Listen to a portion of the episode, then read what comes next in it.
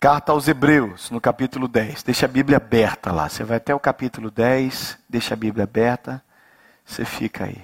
Eu sempre tenho procurado ensinar você, meu irmão, minha irmã, a entender que Deus é um Deus coerente.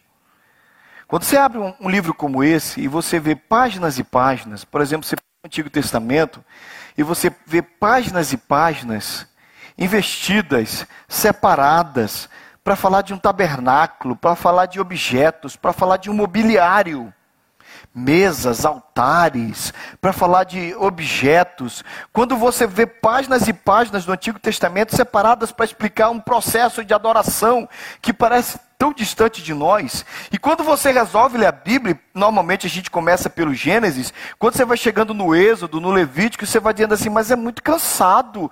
Ver esse negócio de sacerdote, roupa de sacerdote, e mata ovelhinha, e sangue para um lado, sangue para o outro, e queima o sacrifício. Irmãos, isso deve provocar em nós pelo menos uma curiosidade. Isso deveria provocar em nós pelo menos algumas perguntas. Por que, que Deus separou tantas páginas para falar sobre esse assunto? Isso deveria provocar em nós, pelo menos, o, a pergunta: Espírito Santo, se esse livro é um livro de somente 66 capítulos, por que tantos capítulos foram separados para isso? Irmãos, ao ler a Bíblia, nós precisamos ser conscientes e buscar o um entendimento da palavra de Deus. Quando você lê a Bíblia, você tem que entender o que, é que Deus está falando com você. Por isso que quando a gente começou a entender essa presença de Deus, buscar entender a presença de Deus nesse tabernáculo, é para que quando você abra a sua Bíblia e você comece a fazer a leitura de novo, quando você olhar para todo aquele processo, você diz, ah, é por isso, é por isso, por isso que tem um altar, é por isso que tem uma bacia, é por isso que tem um candelabro, é por isso que tem uma mesa, e essas coisas precisam ficar no seu coração para que sua fé seja uma fé coerente. Então a gente está estudando.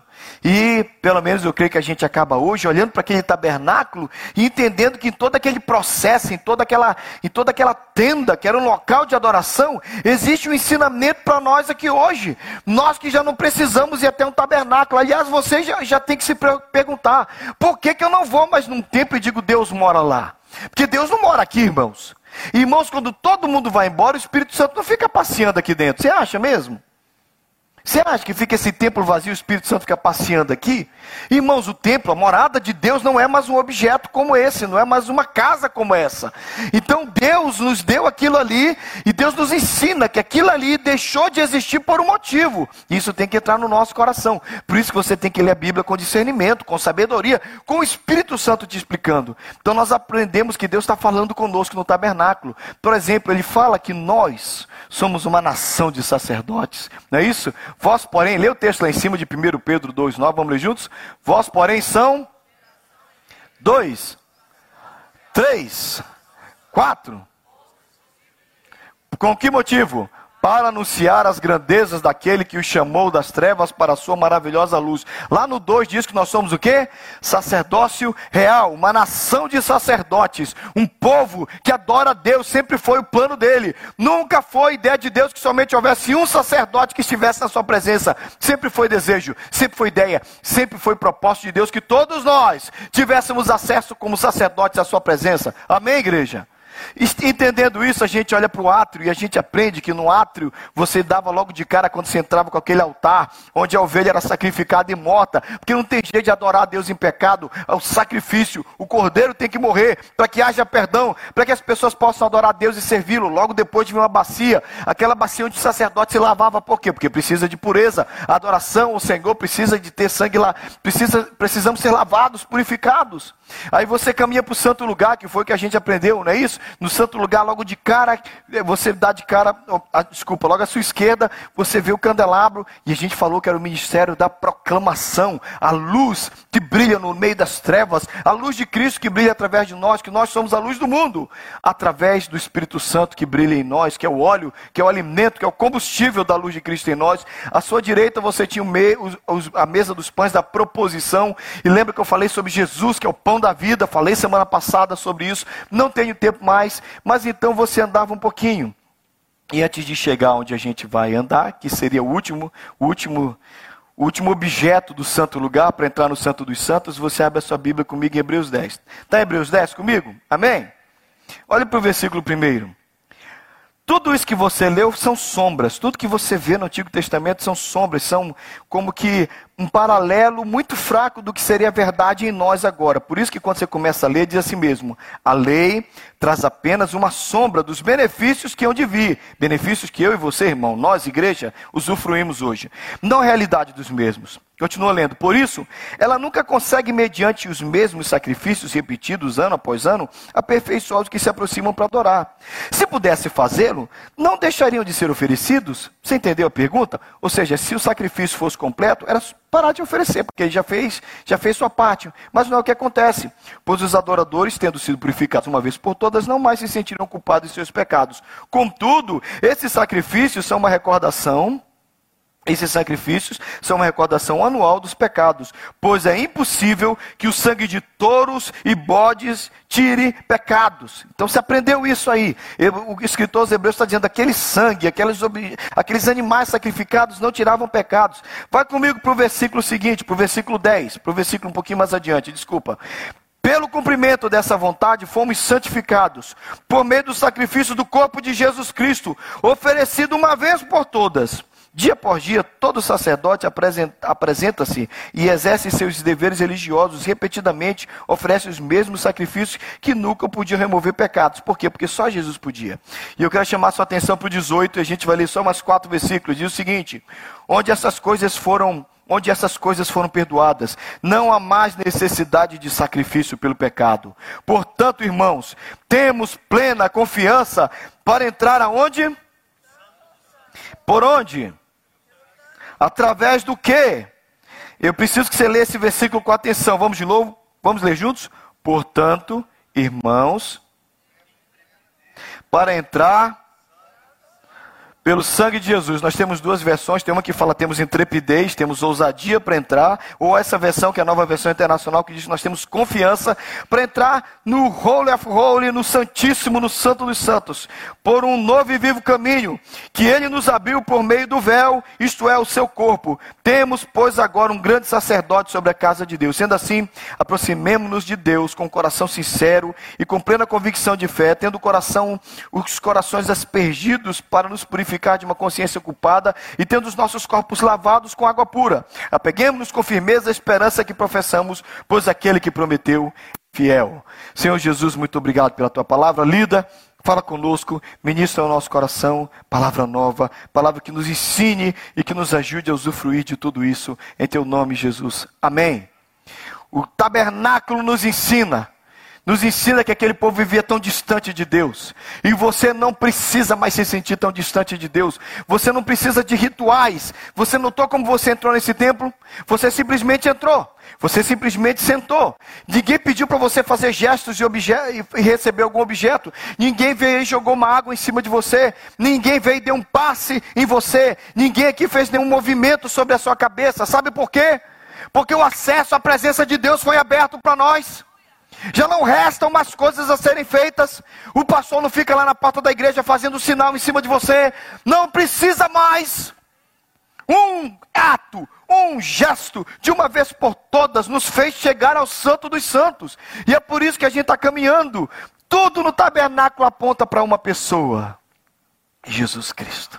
Ele é o centro de todas as coisas. Ele é o candelabro que brilha e nós brilhamos com ele. Ele é a mesa dos pães. Mas quando você anda um pouquinho mais, querido, bem diante, antes de atravessar o véu, antes de chegar no Santo dos Santos, você chegava bem diante do altar de incenso e tinha aquele lugar. Irmãos, incenso é coisa séria na Bíblia.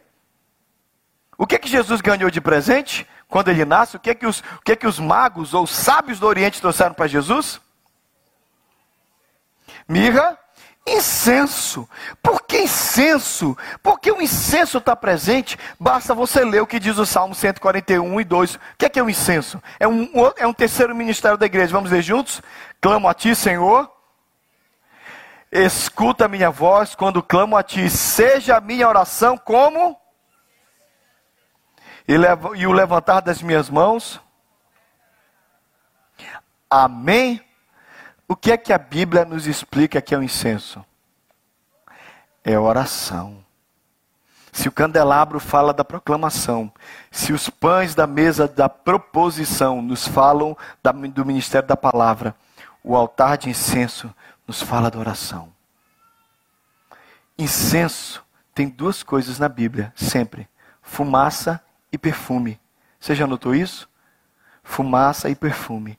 A fumaça, todo mundo entendia que no santuário era a glória de Deus, porque existiam momentos que a glória de Deus vinha de forma tão tremenda que eles chamavam aquilo de Shekinah, aquela fumaça enchia a casa, eles diziam: Deus está aqui. Aquele era o altar, o altar onde a fumaça sempre lembrava que a glória de Deus está nesse lugar. Mas tem um perfume bom. Irmãos, nós fomos chamados para o ministério da oração. Nós fomos chamados. É o objeto, é algo, algo um pouquinho maior que esse gasofilácio, mas era o objeto que ficava diante da arca da aliança. Só tinha o véu que separava. O que, que mais nos aproxima de Deus, irmãos? É a oração. Nada nos chama para mais perto de Deus que a oração. Por isso que quando você olha para o mobiliário, por isso que quando você olha para os objetos que estão no tabernáculo, a última coisa antes do Santo dos Santos é a oração. O que nos leva mais perto do Santíssimo, o que nos aproxima mais de Deus é a oração. Aquele altar ficava na presença do Senhor. Sempre, sempre, oração sempre a fumaça, sempre o cheiro. Eu gosto de gente perfumada, gente, eu amo perfume. Eu amo tomar banho e passar perfume. Eu amo também sentir o perfume dos outros. É muito legal quando alguém chega perto de você e você diz: perfume bom. Não é legal gente perfumada? Melhor que fedor, não é verdade? Eu gosto. Eu tive uma mãe que me ensinou a gostar de perfume. Eu gosto de perfume, gosto de passar perfume. Estou feliz com perfume. E sabe de uma coisa? Isso não tem nada a ver com perfume. Isso tem tudo a ver com oração. Você já notou que gente perfumada é gente que cheira a glória de Deus, que cheira a presença de Deus, que você sabe que Deus está presente na vida dela? O aroma de Cristo está nela. Lá em Coríntios diz que nós somos para com Deus o bom perfume de Cristo. Lembra da aplicação que eu sempre faço com você? Que lá no Antigo Testamento, quando Jacó, que é a bênção do irmão mais velho, o que é que ele faz? Ele veste a roupa de Esaú, e ele vai à presença do seu pai. Jacó vai à presença do seu pai Isaac com a roupa de Esaú. E a Bíblia diz que o velho Isaac, que estava cego, ele sente o cheiro do filho mais velho e abençoa o mais, o mais novo. Embora não fosse mais velho, é o mais novo, com a roupa do mais velho. Mas ele sente o cheiro e diz: Esse é o cheiro do meu filho. E abençoa Jacó, pensando que é Esaú. E todas as vezes que eu leio isso na Bíblia, eu lembro que eu sou o cheiro de Jesus. Eu sou o cheiro de Jesus, o filho mais velho. Ah, o cheiro de Cristo está em mim. E a Bíblia diz que nós somos para com Deus. O apóstolo Paulo fala isso em Coríntios. Nós temos o bom perfume de Cristo. Jesus colocou o cheiro dele em nós. Esse é o incenso da oração. Esse é o ministério lindo. Quando você ora, quando você busca Deus, quando você clama a Deus, as coisas acontecem. Mas dentre as coisas mais maravilhosas que acontecem, a glória de Deus se manifesta na nossa vida. Cuidado para você não transformar a sua vida de oração numa lista de pedidos. Eu peço, me dá, me concede, derrama sobre mim, faz isso. E a gente faz da nossa lista de oração só um, um, um bando de pedidos que a gente só vai ticando assim, isso, isso, isso, isso. Não é esse o motivo da oração. Oração é experimentar a glória de Deus. Oração está perto de Deus. Oração traz esse perfume de Cristo na nossa vida. Quem está buscando a Deus tem cheiro de Deus. E é isso que Deus quer que nós sejamos, irmãos. A nossa vida de oração é o que Deus gosta de aspirar. Isso é tão verdade. Olha o que, é que diz o Apocalipse. Presta atenção que diz a palavra de Deus no Apocalipse, o último livro da Bíblia. Vamos ler juntos? Outro anjo, que trazia um incensário de ouro, aproximou-se e colocou-se de pé junto ao. E a ele foi dado muito, olha aí, para oferecer com. Olha aí, gente, incenso, coração dos santos. Continua lendo aí. E da mão do anjo, o que? A fumaça do incenso, juntamente eu preciso desenhar. Vou ter que fazer a coreografia de novo aqui. Vamos pedir uma coreografia para explicar que a sua oração é aroma suave na presença de Deus. E quando você não ora, você está deixando de dar aquilo que Ele merece. Nada é mais precioso. Irmãos, pensa comigo. Faz de conta que você acredita. Faz de conta que você está entendendo. Faz de conta que você está levando a sério. Assim como eu chego do lado de uma pessoa e digo assim: cheiro bom, Chanel, Yves Saint Laurent, Gap, sei lá. Para Deus ele chega e diz: O Wesley está orando. Esse é o cheiro do meu filho. O Alexandre está clamando. Esse é o incenso que eu gosto de sentir. Você já pensou nisso? Ronaldo, é o teu cheio. Leia, quando você ora, ele diz assim: é a minha filha orando. Esse é o cheiro que eu gosto. Irmãos, é isso que faz a coisa acontecer na nossa vida. E você está prendendo, e você está impedindo. Irmãos, nós somos uma geração que fala sobre oração, mas ora muito pouco. E porque oramos pouco, nós experimentamos pouco, porque nós agradamos pouco o nosso Deus. Se o meu Deus está dizendo que diante dele a minha oração é como incenso, a sua também. O último, o último, a última quarta da fé em ação. Quantos testemunhos? Acho que metade dos testemunhos estão aqui. Eu ouvi a minha querida Natália. A Natália está lá no fundo da igreja contando do que aconteceu com a mãe dela, de como Deus libertou a mãe dela e depois libertou a ela. Tudo por causa de oração. E a mãe estava lá no Brasil orando e Deus respondeu. Não foi oração, Natália? Cadê a Ana Paula Veras? Aí, não sei. A Ana Paula Veras depois veio com todo o milagre que Deus fez. Deus fez na casa dela pela oração. Não foi isso? Aroma suave na presença do Senhor, incenso. Depois veio Gideon. O Gideon tinha desistido da saúde da mãe dele. E nós sabemos disso. Estou errado, daí? Eu senti, o Odaí sentiu a mesma coisa que o Gideão entregou os pontos, estava preparando para preparado para receber a notícia que a mãe tinha morrido. Mas a igreja orou. E os crentes oraram. E o incenso subiu. Irmãos, a nossa vida é uma vida de oração. A gente precisa restaurar isso na nossa vida. Irmãos, eu oro muito dirigindo e não estou dizendo que está errado. Dirige orando, trabalha orando, mas nada substitui o entra no teu quarto, tranca a tua porta, busca o teu pai em secreto e o teu pai que vem em secreto te responderá. A gente precisa dessa experiência. Querido, talvez você ainda não experimentou o melhor, porque você não orou. Jesus disse: Até agora nada pedistes em meu nome, pedi para que a vossa alegria seja completa. Porque o meu pai ouvirá. Jesus disse isso. Irmãos, nós somos um povo que pode orar. E ainda mais, olha que povo abençoado, porque todo mundo que eu fui ler sobre esse assunto, incenso, o incenso está ligado à oração, mas o incenso está ligado à adoração. E o quanto que a gente adora e ora. Você já notou? Olha só a última música que o Ed, dirigido pelo Espírito Santo, escolheu para a gente cantar. Que ele cresça, eu diminua, que ele apareça. Só que a gente começa a dizer: mais de ti e menos de mim. Mais de ti e menos de mim. Quantas coisas boas acontecem quando a gente está adorando, porque o incenso está subindo. Boa parte da ação de Deus no acampamento, na vida dos nossos jovens, foi durante o quê? Enquanto adorava, o Espírito veio. Enquanto o povo orava no tabernáculo, a gente começou o culto cantando Atos 2. Lá em Atos capítulo 2, a Bíblia diz que o povo estava em oração, estavam todos reunidos no mesmo lugar, orando e veio sobre eles línguas de fogo e falaram em novas línguas, porque Deus atende. Irmãos, a oração é essencial para a gente experimentar o Santo dos Santos. É o último objeto antes do véu. Você quer viver na presença de Deus e desfrutar da glória de Deus? Vai orar. E enquanto você ora, Deus age.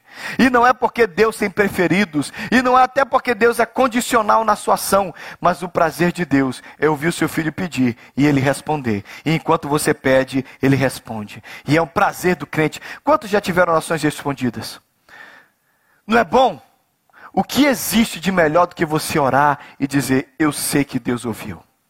Deus ouviu a minha prece, Deus ouviu a minha oração, Ele vai me responder. Amém.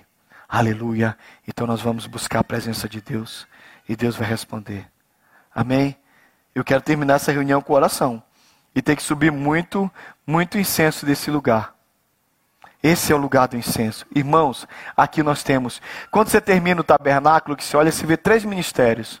Só para fechar essa parte, os três objetos que estão lá, lembra? Você tem o altar de incenso, você tem a mesa, você tem o candelabro. Proclamação na luz, o pão da palavra, a oração e louvor, tudo junto. Ministério para todo mundo. Ninguém aqui está dispensado disso. Ah, mas eu não sou diácono. Ah, mas eu não sou evangelista. Ah, eu não sou pastor. Todos vocês foram chamados para trabalhar no santo lugar, porque isso aqui é uma nação de sacerdotes. Nós somos um povo no qual todos nós somos sacerdotes. Todo mundo foi chamado para proclamar o evangelho. Todo mundo foi chamado para se alimentar da palavra e ensinar a palavra. E aqui todo mundo foi chamado para orar e para louvar. Alguém quer discordar? Não? Então tá todo mundo. Então olha para a pessoa que está do seu lado e diz: Você está no santo lugar. Você tem que trabalhar nos três ministérios. Bora trabalhar. Bora movimentar. Bora trabalhar. Você tem que proclamar, tem que pregar. Você tem que pregar a palavra. Você tem que ensinar. Você tem que se alimentar e ensinar a palavra aos outros. E você tem que orar e louvar. E no meio de tudo isso, a glória de Deus se manifesta. Aleluia. Amém. E para eu terminar esse negócio, a gente dá um passo. E não era muita coisa, gente. Era só, estava lá o altar de incenso, você dava alguns passos, tinha uma cortina pesadíssima, grossa, tinha até ouro nela, fios de ouro, tão bem fechada, tão grossa. E aí você abria a cortina e você ia. E o que é que tinha lá dentro? A arca da aliança. A gente começou todo esse negócio aqui, contando que um sujeito tal de usar, meteu a mão, tocou na arca e morreu. Lembram disso? Amém? Há quatro semanas atrás eu comecei a pregar sobre isso. Davi está trazendo a arca, está feliz, está dançando, celebrando. Ele toca, aí, aliás, ele toca não. O boi tropeça, o Uzá coloca a mão na arca, fulminado morre. Davi fica depressivo e eu falei, gente, eu falei para vocês, a glória de Deus é coisa séria. Agora, peraí. Eu acabei de ler um texto para vocês, o texto que eu li, vocês repetiram, diz que nós temos, a versão diz que nós temos intrepidez, ousadia para entrar no. Mas como é que é isso, gente? Se antes o sujeito tocava e morria, hoje você vive no Santo dos Santos? É verdade. Você notou uma coisa? Sei um pouquinho de geometria. Gente, como é que você chama quando uma coisa tem a mesma altura, a mesma largura, a mesma profundidade, quatro, seis lados iguais? Como é que se chama? Seis lados iguais. É um cubo. O alto é igual, quadrado, embaixo, as quatro laterais são iguais, acima, embaixo, você chama de cubo. Presta atenção nas medidas do tabernáculo. O santuário interno, que é o Santo dos Santos, tinha nove metros de comprimento, nove de largura, nove de altura. Ele revestiu o interior de ouro, está falando como foi feito. Isso é 1 Reis 6,20. O Santo dos Santos era um cubo. Onde é que tem um outro cubo na Bíblia? Eu já falei isso aqui. Só existem dois cubos na Bíblia. Do, o cubo, ele tem as, os quatro lados iguais, a parte de cima é igual. O cubo é um quadrado perfeito, tudo é igual, mesma altura, mesma largura, profundidade. Onde é que tem um outro? Onde, onde é que tem um outro? Só tem dois cubos na Bíblia. O outro cubo está no Apocalipse. Vamos ver juntos? Vi a cidade santa, a nova Jerusalém, que descia do céu e, e, e da parte de Deus, preparada como uma noiva, tornada para o seu marido. Ouvi uma forte voz que vinha do trono e dizia o quê? Agora mas peraí, é a cidade ou é tabernáculo, gente? Confunde minha cabeça, não? Tem que falar com Deus, né? Porque Deus fala essas coisas estranhas. Agora, a, a, a, o texto fala assim: Eis a Jerusalém. Aí quando desce a Jerusalém, fala: Eis o tabernáculo de Deus. Agora o tabernáculo de Deus está com os homens, com os quais ele viverá. Eles serão seu povo e o próprio Deus estará com eles e será o seu Deus. A cidade era. Quem cresceu na igreja evangélica quadrangular fica, fica contente nessa hora. A cidade era de comprimento e largura iguais. Ele mediu a cidade com uma vara, tinha 2.200 quilômetros de comprimento. A largura e a altura eram iguais em comprimento. O que é que é isso? Isso é um cubo. O santo dos santos era o cubo onde Deus morava. Agora Deus mora numa cidade conosco. Nós moramos no novo santo dos santos. Quando a gente estiver na Nova Jerusalém, o que Deus está dizendo é que o Deus vivia num cubículo, num cubo, lá no Santo dos Santos. Claro que isso não continha Deus, né? Mas ele estava dizendo: eu vivia nesse cubo, agora eu vivo nesse cubo com esse povo aqui, cada um no seu quadrado. E o nosso quadrado é com Jesus. Aleluia! Nós vivemos com Jesus. O que está sendo prometido para nós, irmãos, é que nós vamos morar com Ele para sempre. E se você tivesse o seu texto aberto, aí nesse texto, lá na frente no versículo 22 do mesmo capítulo, diz: Não tem templo na cidade, porque toda cidade é templo. Olha que legal, na Nova Jerusalém não tem templo. Por quê? Nós somos o templo, Geuci. Todos nós somos o templo. Deus habita conosco. Irmãos, olha que bênção! Deus deixou o Santo dos Santos. Agora você tem que ler a Bíblia assim. Quando você for lendo, aí fala assim: olha, o Santo dos Santos. Nós somos o Santo dos Santos. Nós somos a habitação de Deus. Ele habita em nós. Ele habita conosco, irmãos. Que bênção maravilhosa. Por isso, eu convido você a desfrutar da presença de Deus. E se você não desfruta, que vida triste. Você habita na melhor de todas as presenças. Você convive com o melhor de todos. E não desfruta. Eu não tenho culpa disso porque eu estou pregando o Evangelho para você. Irmão, talvez um dos exemplos que eu mais já usei na igreja, ao longo do meu, do meu ano de ministério, é que se entrar aqui uma celebridade, amanhã vocês vão contar para os seus amigos. Estou errado, irmãos? Me corrija se eu estiver errado. Se entrar aqui uma celebridade, se entrar aqui um homem muito rico, se entrar aqui um cara famoso, se entrar aqui uma atriz famosa e assistir um culto conosco, amanhã você liga para os seus amigos, você vai tirar foto, você vai mandar para os amigos, você vai postar no Instagram. Ai, mas tive lá na nossa igreja assistir o culto com a gente. Eu estou errado, irmãos. Basta aparecer uma celebridade. Aí, irmãos, esse é o nosso grande pecado. Porque ele está aqui, ele é a verdadeira celebridade. Ele é o verdadeiro importante. E nós não sabemos usufruir da presença dele. Lembre-se, querido, para a gente concluir, que o que nos deu acesso a isso foi a cruz. Vamos ler o versículo de Marcos 15 juntos. Mas Jesus, com alto brado, entregou o espírito, morreu, e o véu rasgou-se. E o véu que separava, nós temos livre acesso. E nós habitamos no Santo dos Santos. Algumas coisas que você não pode esquecer. Eu tenho livre acesso, porque eu vou através do sangue. Jesus disse que nós temos um novo e vivo caminho para chegar ao santo lugar, é o sangue de Jesus. Você sabia que nunca o sacerdote, o sacerdote entrava uma vez por ano, ele nunca entrava na presença de Deus, no santo dos santos, sem sangue. Tinha que ter sangue, sangue de ovelha, sangue do sacrifício, sangue do cordeiro que foi imolado pelo pecado. Nós entramos debaixo de sangue. Nós entramos debaixo do sangue do cordeiro. Por isso, querido, não esqueça que você só está. Eu sei, irmãos, eu sei como é fácil ficar religioso. E eu, antes de julgar você, eu quero julgar a mim mesmo.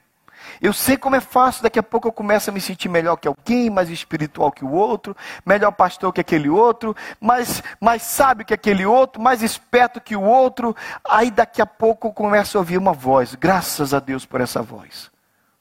Porque eu começo a sentir essas coisas, eu começo a tu, toda vez que a gente começa a se sentir mais, é porque a gente está se comparando com os homens. Você já notou? Eu me comparo com ele, você se compara comigo, a gente se compara. Ah, mas a gente, eu não sou assim, mas eu não. Sabe, irmãos, a igreja, a gente começa a viver como fariseu. Senhor, eu te louvo, porque eu dou meu dízimo. Eu te louvo, porque eu visito os pobres. Eu te louvo, porque eu, eu, eu, eu faço as minhas orações. Eu não sou como aquele, como aquele publicano. É assim que a gente peca. E rapidinho você começa a se sentir melhor porque você se compara com o outro. Olha aqui, igreja. Isso é para você, para mim, para todos nós. Ninguém aqui é melhor do que ninguém. O que eu falo aqui direto, aqui é tudo pecador. E na hora que você começa a se sentir mais santo que o outro, talvez você seja mais pecador que o outro. Porque aqui ninguém é melhor do que ninguém. Ninguém chega à presença de Deus com justiça nenhuma. A Bíblia diz que a nossa justiça é trapo de imundície.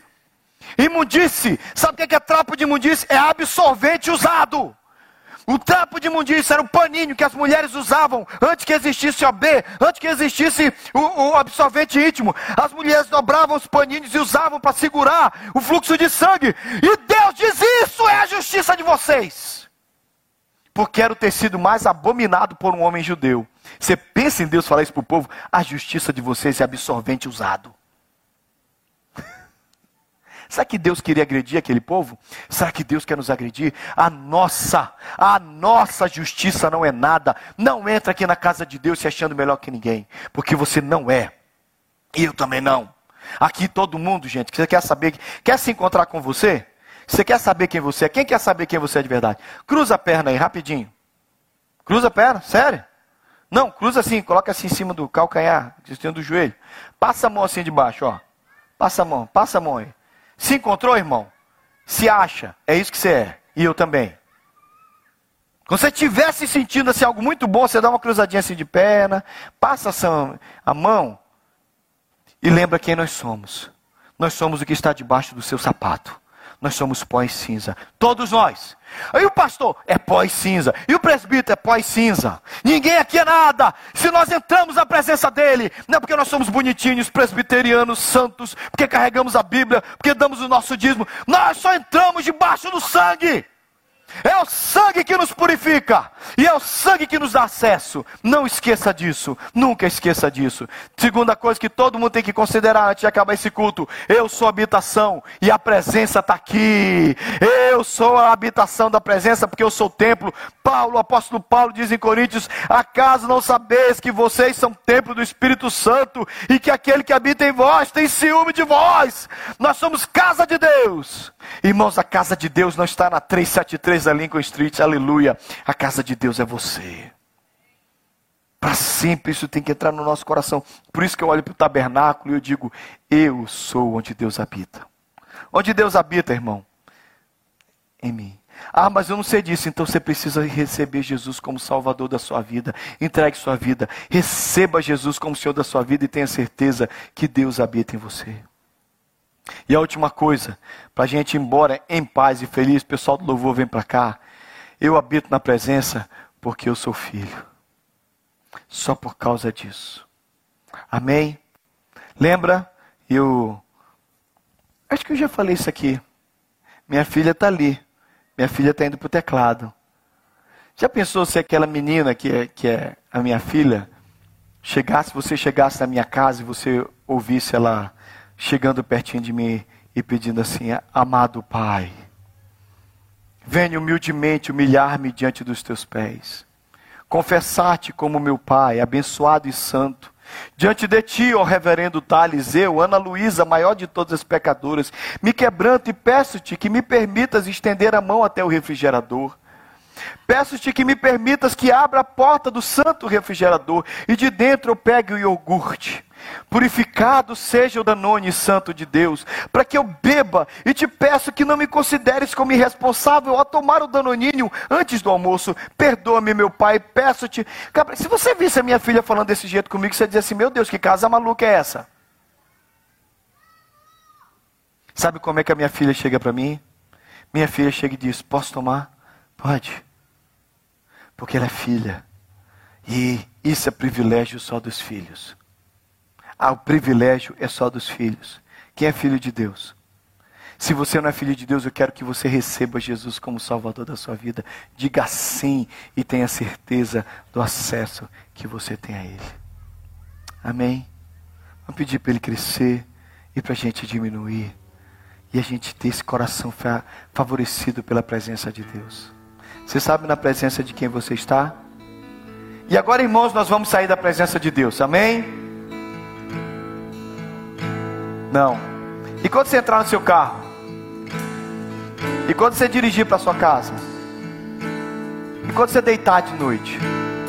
Irmãos, quando você sai da presença de Deus? Salmo 139 diz: Se eu suba ao alto monte, lá estás. Se eu faço a minha cama no mais profundo abismo, lá está também. Se eu for ao lugar mais distante, até lá o teu espírito me acompanhará. O que Davi entendia e eu e você entendemos como ninguém é que nós jamais saímos da presença de Deus. Eu tenho para te dizer uma coisa até triste. Sabe quando você pecou? Você pecou na presença de Deus e Ele viu. Sabe quando você errou? Você errou na presença de Deus e Ele viu. E você, ah, mas eu estou em pecado hoje. Você é na presença de Deus, Ele está olhando você em pecado, Ele quer mudar a sua vida. Deus está nesse lugar porque nós estamos na presença dEle. Vamos usufruir, usufruir disso? Amém? Feche os seus olhos, agradeça a Deus por essa presença. Obrigado, Jesus, por estarmos na Sua presença. Obrigado porque a gente termina esse culto na convicção que nós estamos diante do Senhor. Não há nada igual à Tua presença, Senhor, em nome de Jesus.